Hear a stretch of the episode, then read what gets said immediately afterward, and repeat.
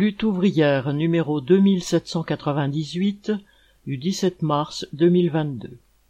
La une, Nathalie Arthaud, communiste, révolutionnaire, internationaliste. Rubrique éditoriale. La guerre en Ukraine, une catastrophe pour les peuples, des affaires exceptionnelles pour les marchands de canons. La guerre est toujours une calamité pour les gens du peuple. D'Ukraine nous viennent les images d'une tragédie.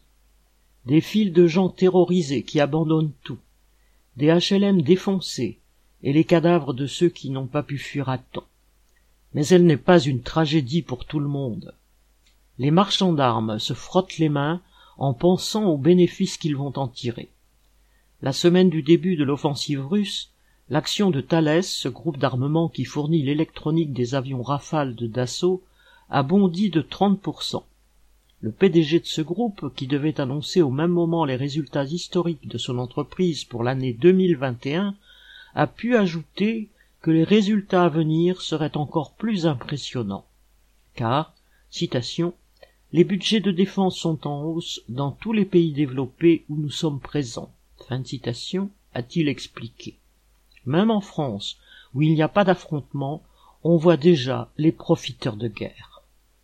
Les médias et le gouvernement ont expliqué que les prix des carburants allaient augmenter parce que l'approvisionnement du pétrole en provenance de Russie allait être bloqué. Mais alors qu'il n'y a même pas encore eu le moindre blocage, les prix de l'essence, du gaz et du fioul se sont envolés. En réalité, les trusts du pétrole comme Total, BP ou Esso se sont entendus pour pousser les prix à la hausse. Et ensuite, la spéculation financière a fait le reste. La spéculation touche tous les secteurs. L'Ukraine étant un important producteur de blé, le prix de cette céréale a battu son record absolu. Partout, les denrées alimentaires vont être encore plus chères. Mais dans les pays pauvres, cela signifie des famines programmées. Et comme au Moyen Âge, c'est quand la pénurie est la plus aiguë que les accapareurs font les affaires les plus juteuses. La guerre est une gigantesque affaire commerciale. Les industriels du textile vont récupérer les marchés de fournitures aux armées. Ceux de l'agroalimentaire vont se charger de les nourrir. Ils feront comme les trusts du pétrole ont fait avec l'essence. Profitant de leur position dominante, ils fixeront leurs prix. Les banques en profiteront aussi pour endetter les États qui vont augmenter leurs dépenses d'armement. Et les États feront payer les populations.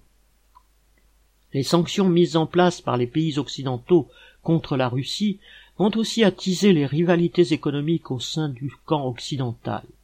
Les États-Unis, qui viennent de déclarer l'embargo sur le gaz russe, veulent que les pays européens fassent de même. Les groupes pétroliers américains espèrent bien récupérer les marchés des entreprises russes en Europe. Peut-être cela fera-t-il les affaires d'EDF, qui augmentera alors ses exportations d'électricité produite par ses centrales nucléaires. Mais cela s'oppose directement aux intérêts des industriels allemands, pour qui le gaz russe est une des sources énergétiques principales. Les combats militaires ne mettent pas fin à la guerre économique, ils en sont le prolongement. Les prolétaires ukrainiens payent déjà les rivalités entre les grandes puissances occidentales et la Russie par du sang et des larmes. Les prolétaires russes le payent aussi par le renforcement de la dictature de Poutine et vont le payer plus encore avec le blocus que veulent mettre en place les Occidentaux et qui risque de leur faire revivre l'effondrement économique catastrophique qu'ils ont vécu il y a trente ans au moment où Helsinki a organisé l'éclatement de l'URSS. Mais nous, prolétaires, ici en France, sommes aussi dans le même bateau. Le gouvernement français prétend que désormais, à cause du conflit en Ukraine, tout le monde va devoir se serrer la ceinture et que, riches et pauvres, nous serions tous concernés. C'est de la propagande pour nous mettre à la remorque des intérêts des trusts français. Si nous ne voulons pas être soumis à l'aggravation de l'exploitation aujourd'hui et devenir de la chair à canon demain, nous devrons nous organiser pour défendre nos intérêts de classe.